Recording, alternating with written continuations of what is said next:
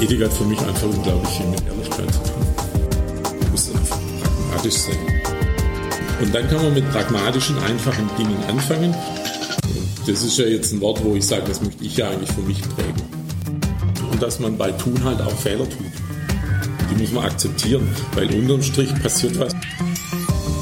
Hallo und herzlich willkommen zum Wirtschaft und Ethik Podcast dem Audiokanal der Ethik Society und des Wirtschaft und Ethik Magazins. Hier geht es um das ehrbare Kaufmanntum. Wir möchten Unternehmern und Managern die pragmatische Ethik näher bringen.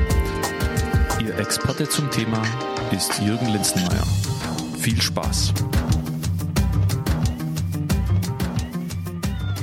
So, also, hallo ihr da draußen. Ich bin heute in Ludwigsburg, nachdem ich jetzt die letzten Podcasts doch ab und zu mal ein bisschen weiter weg war. Einmal in Emden, an der, an der Nordsee, Dormagen bei Köln. Wie gesagt, heute in, in Ludwigsburg, also um die, um die Ecke äh, von mir. Das ist auch mal sehr angenehm. Ich bin bei Gabriele Meyer-Güttler von Sandcom.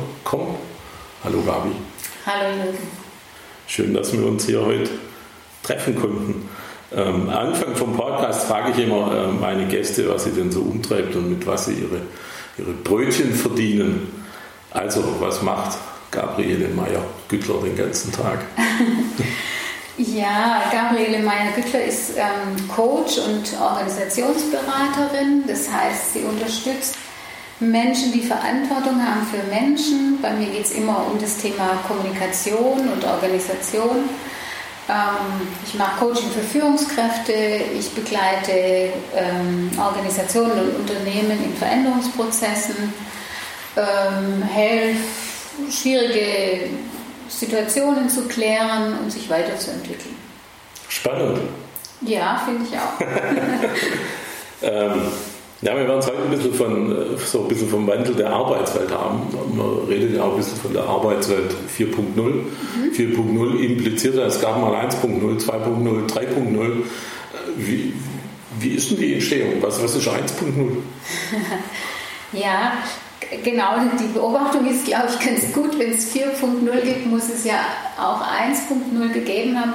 Diese vier Ziffern bezeichnen einfach Epochen von ähm, industriellem Wandel im Grunde, äh, die vom Übergang von der reinen äh, Tätigkeit in, im Handwerk und in der Agrar, ja noch nicht mal Wirtschaft, also äh, in, in der Landwirtschaft, hin zur, über die Industrialisierung bis zu heute führt. Und diese 1.0 bis, bis 4.0 bezeichnen jeweils epochale Veränderungen, das heißt nicht nur Entwicklungen nach und nach, sondern Stufen, in denen besondere Dinge passiert sind, die besonders viel verändert haben und auf eine, die Wirtschaft auf eine ganz neue Stufe gehoben haben. So vielleicht. Was ist von 3.0 auf haben wir schon 4.0? Ja, ich denke schon, wir sind mittendrin in 4.0. 3.0 war so die Phase, in der Prozesse automatisiert worden sind. Äh, also 1.0 war so die Erfindung der Dampfmaschine. Ach, so weit. so weit zurück, okay. genau. 2.0 äh, ähm, war dann die Phase, in der die Arbeit aufgeteilt worden ist, in der die Taylorisierung Raum gegriffen hat, also in der ein Arbeiter keinen ganzen Prozess mehr gemacht hat, sondern Teile nur dessen, dann alles zusammengefügt worden ist. 3.0 war das, wo eben Automatisierung stattfand, wo die, ähm, wo, wo die Prozesssteuerung eine große Rolle gespielt hat. Und jetzt sind wir in dieser Phase, wo Arbeit zunehmend digitalisiert wird. Ja. Und äh, wie die anderen Stufen auch, haben, haben diese Stufen oder hat jetzt bei 4.0 einfach die technische Entwicklung auch eine große Bedeutung. Das heißt, bei 3.0 wurde in der Produktion automatisiert. Ja. Und Digitalisierung ist eher auf Prozesse in der Verwaltung reduziert oder reduziert sicher nicht, weil es gibt ja zunehmend, also was man so ist, die Medien sind ja voll von diesen mhm. Themen. Also was man ja auch viel liest, ist, dass eben Maschinen Arbeit übernehmen, dass Roboter zunehmend Arbeit übernehmen, dass Maschinen miteinander kommunizieren. Das ist alles Digitalisierung. Aber diese Entwicklung greift jetzt eben auch auf den Bereich der Verwaltung mhm. und auf der Kommunikation von Menschen. Also die ganze Informationstechnologie ist auch Teil dieses Digitalisierungsprozesses. Mhm. Ähm, was ich so ein bisschen, ein bisschen spüre, ist, dass die Digitalisierung ja oft in Verbindung gebracht wird mit Arbeitsplatzverlust. Ich habe so ein bisschen das Gefühl, da wird sehr viel Angst geschürt. Mhm. Ähm, wie siehst du das? Naja, also wie eben schon erwähnt, gibt es ja ungeheuer viel in der Presse zu lesen über Digitalisierung, über Arbeit 4.0 und so weiter. Und allen gemeinsam ist, dass wir ja noch nicht wissen, wie wird es denn sein in der Zukunft. Und äh, deshalb nähern sich Wissenschaftler, Journalisten, solche Menschen wie ich, Coaches und Berater diesem Thema und versuchen zu, ähm, sich, sich auszudenken, wie wird es wohl sein. Und ein Teil ähm, beschäftigt sich eben damit zu sagen, ja, es werden Arbeitsplätze wegfallen, nämlich alle die, die hochstandardisierbar sind hm. und die einfach auch Maschinen machen können über Steuerung. Und da werden sich schon Veränderungen ergeben. Aber ich glaube nicht, dass es so sein wird, dass wir alle nichts mehr zu tun haben. Bald. Es werden die Tätigkeiten andere Schwerpunkte haben oder wir müssen neue Dinge lernen. Aber es ist nicht so, dass, dass es keine Arbeit mehr gäbe. Aber das heißt doch schon, dass sich der wie sage ich jetzt, der, der Stellenwert von, von Arbeit schon verändert hat oder noch stark verändern wird. Also man hat ja, also 1.0, 2.0, 3.0 sage ich jetzt mal, des Geldverdienens wegen eigentlich gearbeitet und ich habe ein bisschen das Gefühl, dass sich das aktuell schon ein bisschen verändert. Also dass es nicht nur noch um ja, ums Geldverdienen geht. Ja, ähm, auch wenn du gesagt hast vorhin bei 1.0, ach so weit zurück, geht natürlich die Geschichte der Arbeit noch viel weiter zurück, weil Menschen mussten natürlich immer irgendwas machen, um sich zu ernähren, um zu wohnen, um, äh, ja, um, um einfach für, für ihre Existenz zu sorgen. Und es gab durchaus Zeiten, in der es ähm, auf jeden Fall nicht so geteilt war, wie wir mhm. heute Arbeit erleben. Wir erleben heute Arbeit und Freizeit als Gegenüber. Mhm. Ähm, das war natürlich davor nicht so und dieser Arbeitsethos, den wir heute haben und diese komplette Definition über Arbeit ist relativ jung. Also mal so 400 Jahre jung sozusagen, aber mit Blick auf die Geschichte der Menschheit eigentlich sehr jung. Und insofern ähm, wird sich dadurch, dass Maschinen äh, vielleicht mehr übernehmen, in dieser Hinsicht auch wieder was verändern. Und das, es gibt ja viel Arbeit in der Gesellschaft, die nicht nur bezahlt ist. Es gibt Hausarbeit, es gibt Kindererziehung, es gibt Pflege, es gibt äh ein Engagement fürs Gemeinwohl, für Demokratie und so weiter. Es ist auch alles Arbeit. Nur wir sehen eigentlich nur die berufliche Tätigkeit als Arbeit, die für die es auch Geld gibt.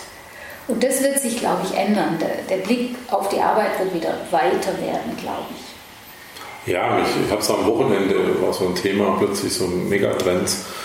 Ähm, und es, ich meine auch zu sehen, dass es einen neuen Megatrend geben wird, der im Augenblick haben wir so ein bisschen Trend äh, Wellness, Gesundheit, äh, Ernährung, wie auch immer. Mhm. Ich glaube, dass es sehr stark Richtung Persönlichkeitsentwicklung wieder, wieder gehen wird und das hat ja wieder viel mit, mit Sinn zu tun. Mhm. Und, und, und wie, wie wichtig ist denn das, dass der Sinn, den man da in seiner Arbeit äh, findet oder mit der Tätigkeit oder in den Produkten wiederfindet, wie, wie wichtig werden wird das zukünftig sein und, und wie kann ein Unternehmen so, so einen Sinn schaffen?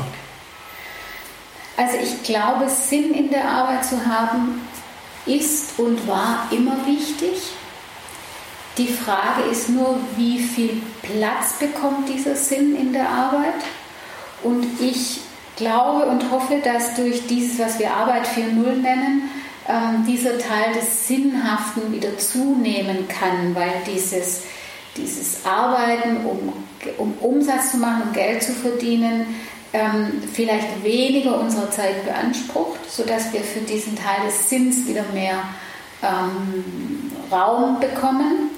Ähm, es gibt übrigens Studien, die eindeutig nachweisen, wie wichtig Sinnhaftigkeit in der Arbeit ähm, für Menschen einerseits ist und auch für Unternehmen, also für deren Produktivität. Mhm.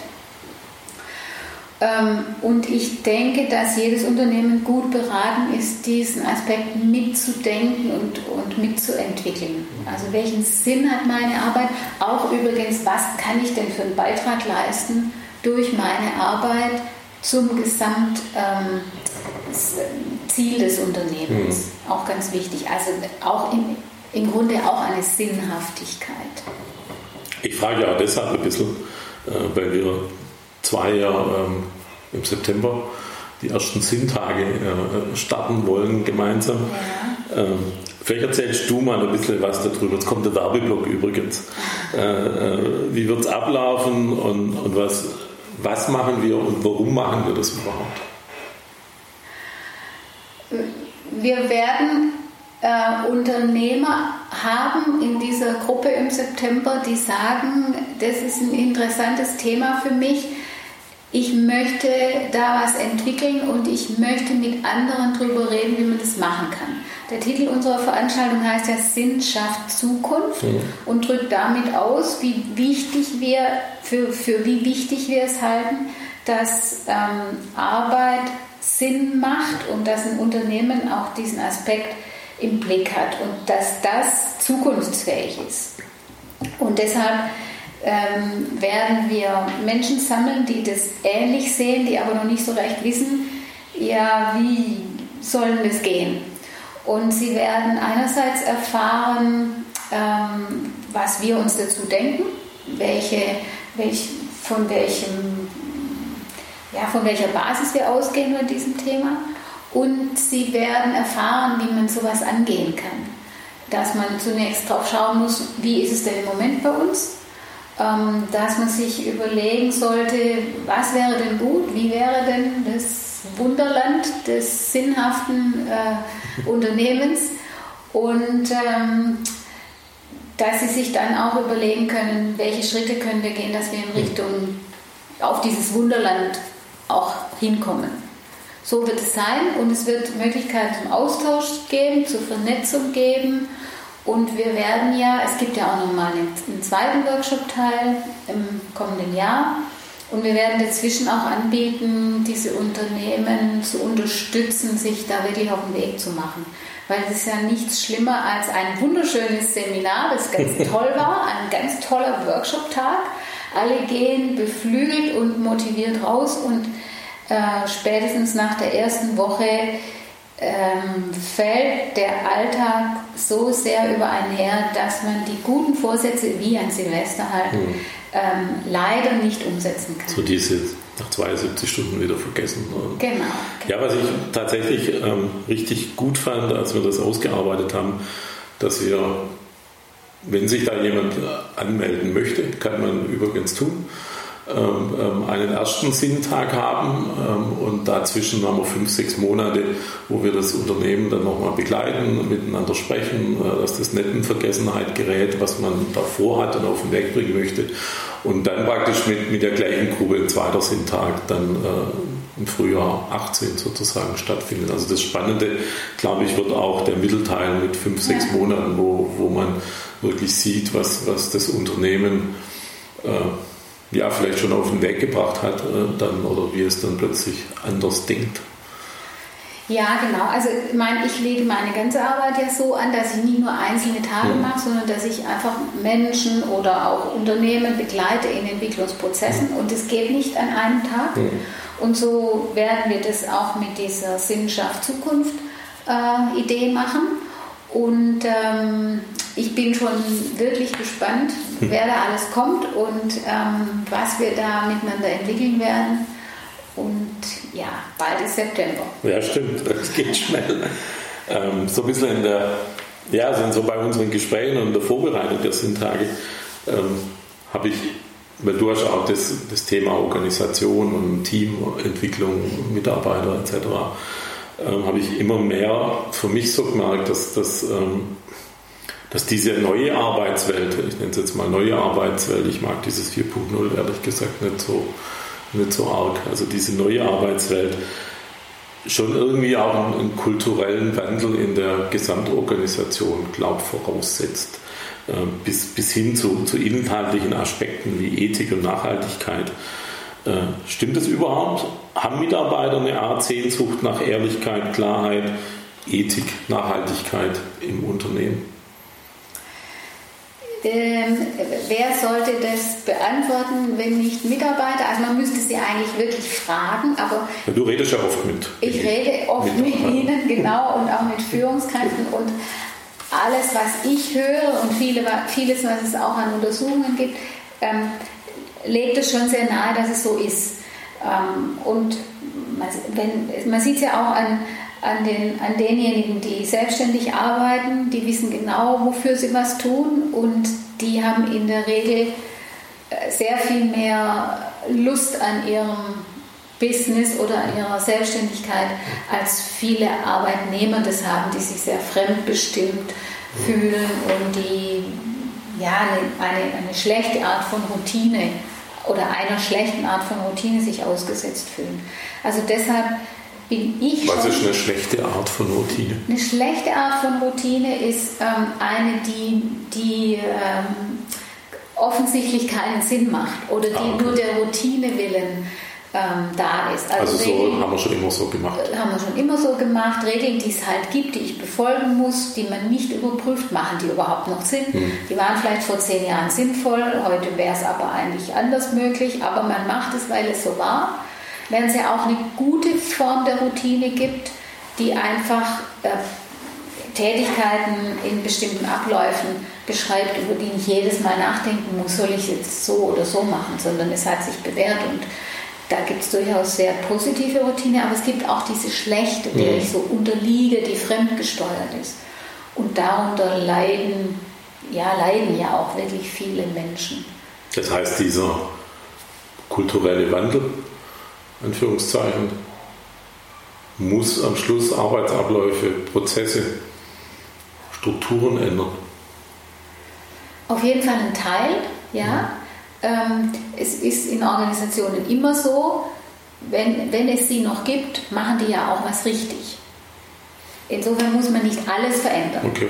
Also es ist immer wichtig in Organisationen auch das zu bewahren, was wirklich gut ist, was sich bewährt hat, aber es ist notwendig, sich weiterzuentwickeln. Und, ähm, und zwar entsprechend der Umwelt, die sich verändert. Und deshalb müssen aus meiner Sicht auch Prozesse und Strukturen mit verändert werden. Mhm. Und wir müssen auch an der Kultur arbeiten. Was ist uns wichtig? Ähm, also auch vorausschauend mit Blick auf dieses Wunderland, zu dem wir wollen.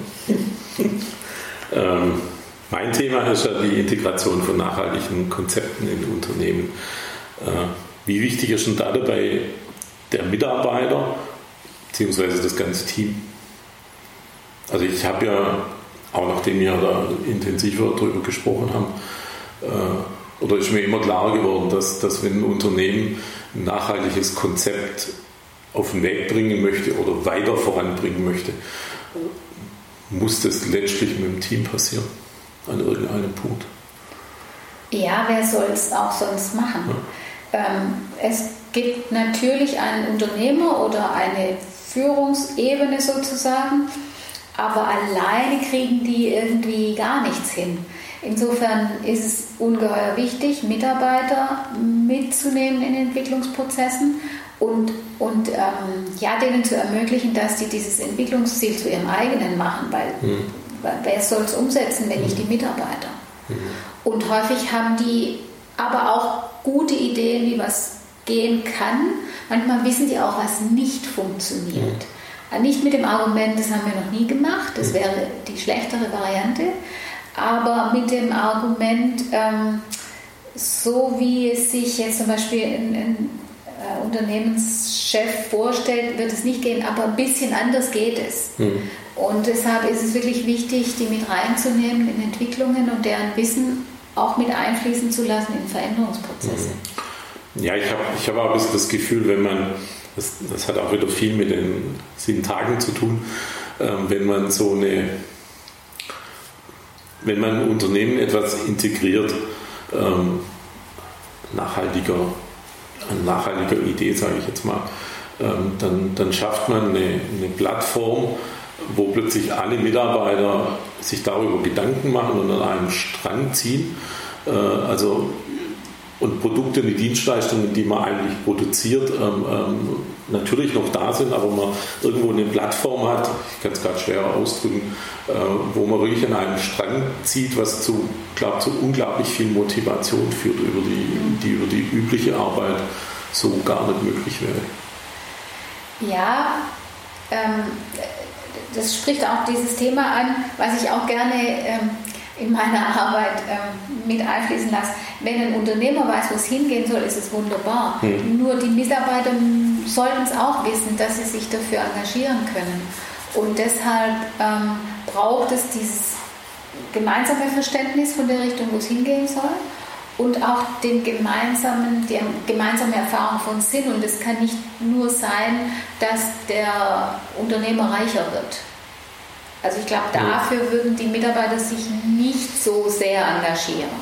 Sie brauchen auch, natürlich wollen sie selber davon leben, aber sie wollen auch was dafür tun, dass die dass das Produkt besser wird, dass man es noch besser benutzen kann und dass letztlich vielleicht auch die Welt ein Stück besser wird. Mhm. Da, das spielt ja auch viel eine, eine Rolle. Thema Nachhaltigkeit, das hört sich immer so, so äh, ökologisch besetzt an. Ist es ja nicht nur. Ähm, Mitarbeitern ist ja auch Transparenz wichtig und, und, und, Mitbestimmung. Das sind ja auch Aspekte von, von, von Nachhaltigkeit. Ja, und es ist ja auch so, wir verbringen oder viele Menschen bringen, verbringen ja einen großen Teil ihrer Lebenszeit im Unternehmen. Ja, Im Bett und in, bei der Arbeit. Im Bett und bei der Arbeit, genau. Äh, und unterwegs noch in den Staus zu ja. gehen. Ähm, und äh, da macht es ja auch wirklich viel Sinn, diese Zeit gut zu gestalten. Ja. Ein bisschen nochmal zurück zur Digitalisierung. Ja. Ähm, zur Digitalisierung erzeugt ja unglaublich viel, viel Geschwindigkeit. Also früher konnte man noch einen Brief schreiben äh, dann kam irgendwie das Fax. Äh, beim Fax konnte man noch sagen, das ist noch nicht angekommen. Äh, beim E-Mail geht es schon immer, da heißt, haben das E-Mail schon gelesen. Ähm, also da kommt ja unglaublich viel Geschwindigkeit rein, mit der man im Kopf teilweise ja gar nicht so, also ich wenigstens manchmal gar nicht so richtig klarkommt. Ähm, will der Arbeitnehmer, der Mitarbeiter diesen Weg überhaupt gehen? Lässt er sich für diese neue Arbeitswelt überhaupt so begeistern? Kann man daraus ein positives Lebensgefühl ziehen? Wenn man nur so immer erreichbar, immer gleich antworten? Also sind jetzt die Banalitäten, aber. Du, du hast jetzt natürlich alle möglichen Sachen ja, miteinander vermischt. Alle, alle Vorurteile in einen Topf. Und ja, auch, alle, auch, auch verschiedene Sachen, glaube ich. Also ähm, ein Begriff, der ja im Zusammenhang mit Arbeit 4.0 und mit Digitalisierung auch häufig genutzt wird, ist der der Agilität. Und wir verstehen darunter gerne, alles muss ganz schnell gehen. Ähm, ein Teil dessen ist einfach, dass sich unsere Umwelt durch die Digitalisierung, ähm, ja, dass sie schneller wird.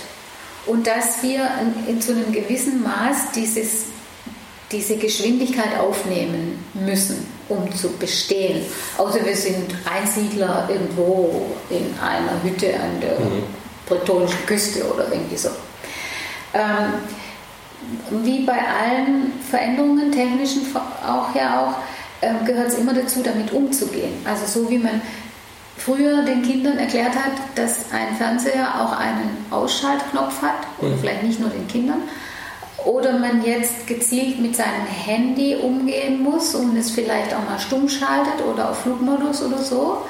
So wird es auch für diese Geschwindigkeit ähm, die Herausforderung sein, damit umzugehen. Also sie weder komplett zu verweigern, noch sich ihr komplett zu unterwerfen, sondern sie zu nutzen, da wo es sich Sinn macht, sind wir wieder beim Sinn, mhm. ähm, und sie dort aber auch in Schranken zu halten, wo sie uns ähm, nur unter Stress setzt und wo sie uns das Denken verunmöglicht. Also es geht wie bei vielen Dingen um den Umgang. Mhm. Und, und, der Umgang ist, findet nie in Schwarz oder Weiß statt, sondern hat immer ganz viele Grautöne. Und wir müssen lernen, mit diesen Dingen umzugehen, sie zu nutzen, aber sie, sie nicht, ihnen nicht zu erlauben, uns zu dominieren. Mhm. Und es fällt vielen Menschen schon schwer, weil sie, weil sie nur die Anforderungen empfinden mhm. Und weil sie sich nicht die Freiheit nehmen, äh, es auch zu gestalten. Ja, harter Tobak. Harter Tobak, ja. ähm, heißt das im Umkehrschluss für den Unternehmer, für das Unternehmen, wenn es die Digitalisierung nicht mitmacht, dass es vom Markt verschwindet? Ich glaube, für manche Unternehmen heißt es das. Okay. Sicher nicht für alle, weil äh, Unternehmen je nach Branchen auch unterschiedlich stark betroffen sein werden. Ähm, also alles, was mit Menschen zu tun hat, alles, was mit äh, Gesundheit zu tun hat, alles, was mit persönlicher Begegnung zu tun hat und so, ist nicht gefährdet in dem Sinn. Das muss es umso mehr geben in der Zukunft, auch auch als Gegenpol zu dem, was wir uns unter Digitalisierung und Technisierung weiter vorstellen. Ähm, dieser Bereich wird sich auch verändern, aber er wird nicht entfallen. Ähm, andere ähm, Bereiche, wo es um Technik geht und vor allem um standardisierte Abläufe, die werden schon sehr betroffen sein, glaube mhm. ich. Also sagen auch alle Studien. Okay. Also so was jeder kennt, so eine Steuerberatungskanzlei muss zwangsläufig digitalisieren.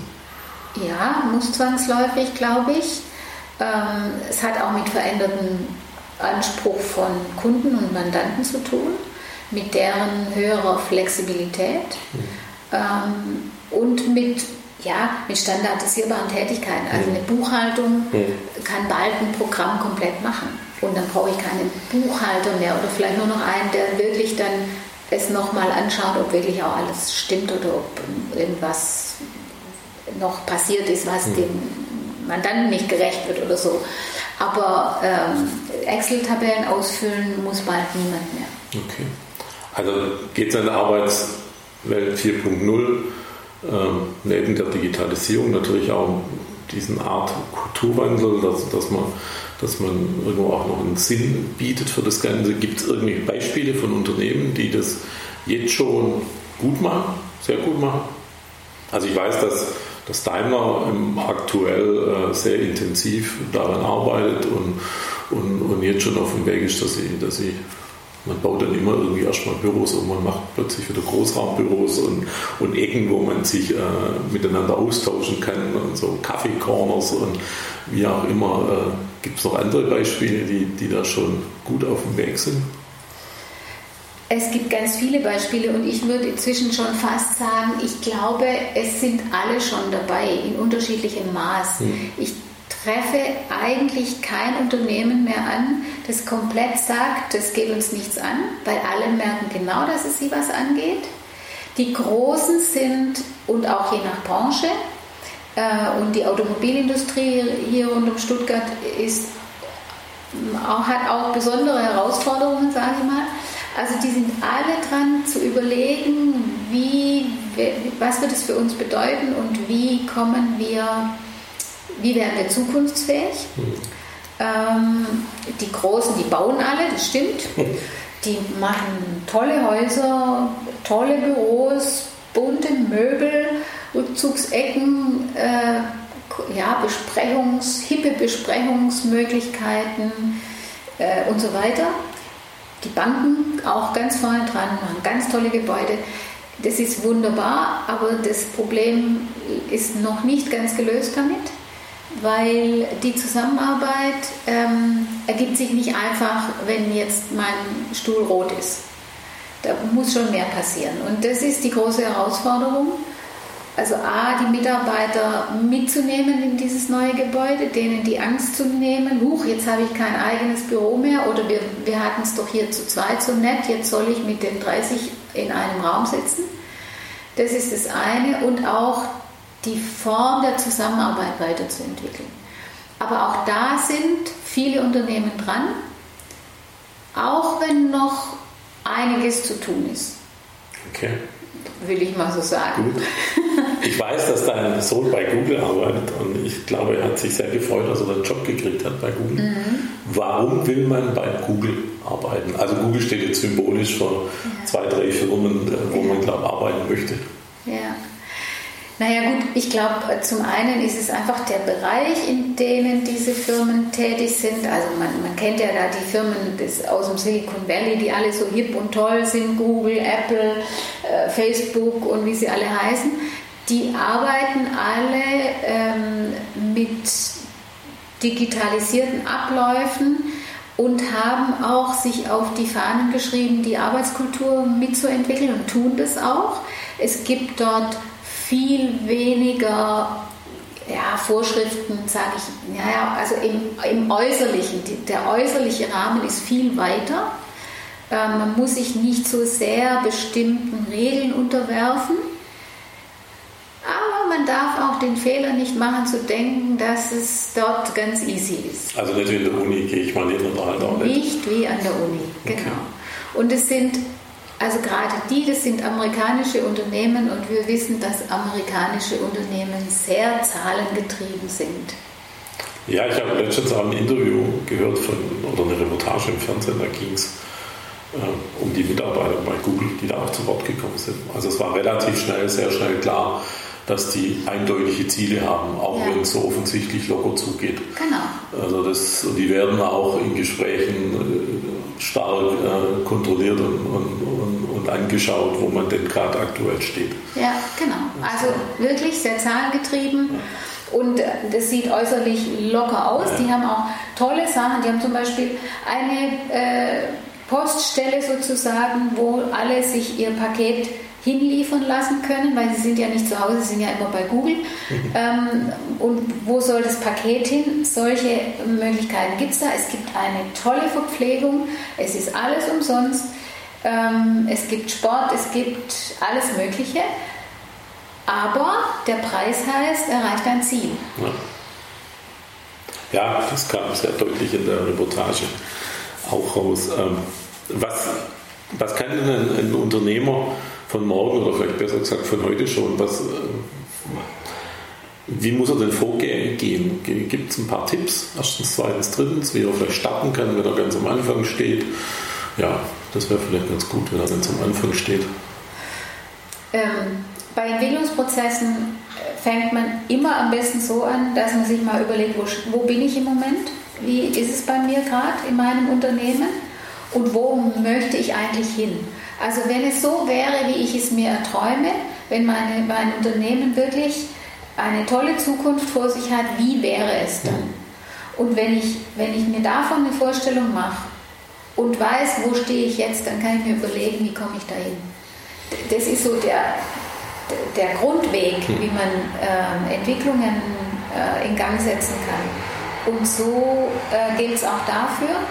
Und bei, bei allem, was wir Arbeitswelt 4.0 ähm, nennen, kommt es einfach darauf an, ähm, auch gut zu schauen, in welcher Branche sind wir tätig, was passt für unser Unternehmen und nicht einfach das zu machen, was die anderen machen, mhm. sondern sehr genau überlegen, was passt für uns, wo fangen wir an, wo setzen wir an und man kann auch nicht alles auf einmal machen.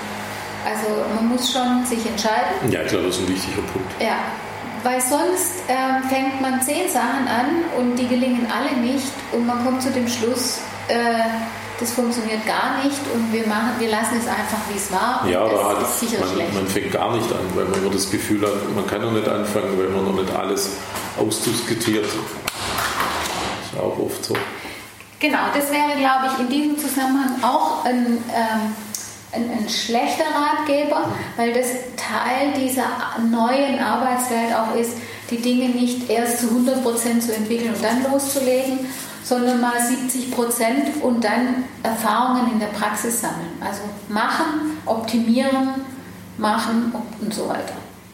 Es gibt noch zwei andere Möglichkeiten. Einmal kann man Gabi buchen. Kann man machen. Äh, und man kann natürlich auch unsere Sinntage buchen. Das ja, auch ist auch, denke ich, ein ganz guter Einstieg, der ja. sich lohnt. Ich würde auf jeden Fall empfehlen, es nicht allein zu machen, mhm. sondern sich Gefährten zu suchen. Das kann ein Berater sein, gerne ich. Ähm, oder, oder andere, die sich auch auf den Weg machen. Ähm, weil es gibt so viele Möglichkeiten, dass einer allein nicht so schlau ist. Ja, das ist auch ein bisschen die Idee von den Sinntagen, dass da vier, fünf, sechs, sieben Unternehmer an einem Tisch sitzen und sich daraus ja auch vielleicht so eine Art Mastermind-Gruppe dann entwickelt, wo man sich dann einfach gegenseitig äh, unterstützt. Und ja. das, was du gerade gesagt hast, finde ich eine tolle Möglichkeit. Ja, ein, weil ein wichtiges Prinzip dieser Arbeitswelt 4.0 ist ja auch diese größere Vernetzung, das Teilen von Wissen, das nicht allein für sich im Kämmerlein arbeiten, sondern über Austausch zu gehen und sich gegenseitig zu bereichern und sich, sich so weiterzuentwickeln. Und es sollte nicht am Ende des Prozesses sein, sondern Teil des Entwicklungsprozesses. So, am Schluss vom Podcast gehören immer äh, Satzergänzungen dazu. Das heißt, ich sage, ich gebe einen Halbsatz vor okay. und du ergänzt ihn einfach. Mhm. Ähm, also mit einem kurzen Satz ergänzen oder zwei Kein Sätze. Vortrag? Kein Vortrag. ist auch schon passiert. Okay. Ähm, so, Donald Trump. Puh, fängt ja gut an. Nein, ich glaube, ist ein Beispiel dafür, ähm, was keine Zukunft hat wenn ich Kraft tanken möchte? Mm, dann halte ich an und suche nach was, was mir Spaß macht. In der Regel müssen Menschen dabei sein. Das Wichtigste in meinem Leben?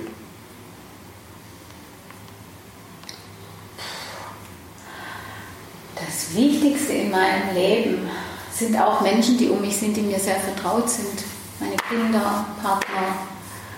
Ja, ich bin ja Pädagogin, da ist es so. Das letzte Buch, das ich gelesen habe? Ich lese ja Bücher oft parallel. Okay. Ähm, also ich, ich habe immer mehrere in der Mache. Ähm, das letzte Buch, das ich gelesen habe, kann mich nicht entscheiden. Bücher müssen mich immer bereichern und ich muss irgendwas Neues lernen, dann finde ich es gut. Halten wir das offen. Ja. In meinem letzten Coaching ging es um? Ähm, um den Selbstwert einer Führungskraft, um äh, Mut mit Mitarbeitern umzugehen, sodass sie sich weiterentwickeln können. Mein Lieblingshotel ist, kann auch Tagungshotel, Seminarhotel sein. Na, das Tagungshotel sind ja keine Lieblingshotels. Ja, denke ich mir. ich war vor kurzem ähm, in Portugal in der Nähe von, von Lissabon in einem sehr schönen Hotel könnte eins der Lieblingshotels werden, direkt an der Küste, aber überhaupt kein Tourist, ein sehr traditionsreiches Hotel, sehr schön. In drei Jahren möchte ich weiter mm, meine Arbeit machen und noch klüger sein als jetzt. Liebe Gabi, danke für das Gespräch, war toll, hat Spaß gemacht. Ja, herzlichen Dank. Folge 9 des Wirtschaft und Ethik Podcast. Wir freuen uns, wenn Sie das nächste Mal wieder dabei sind. Mehr Informationen zu diesem Podcast und über Jürgen Linsenmeier finden Sie auf jürgen-linsenmeier.de.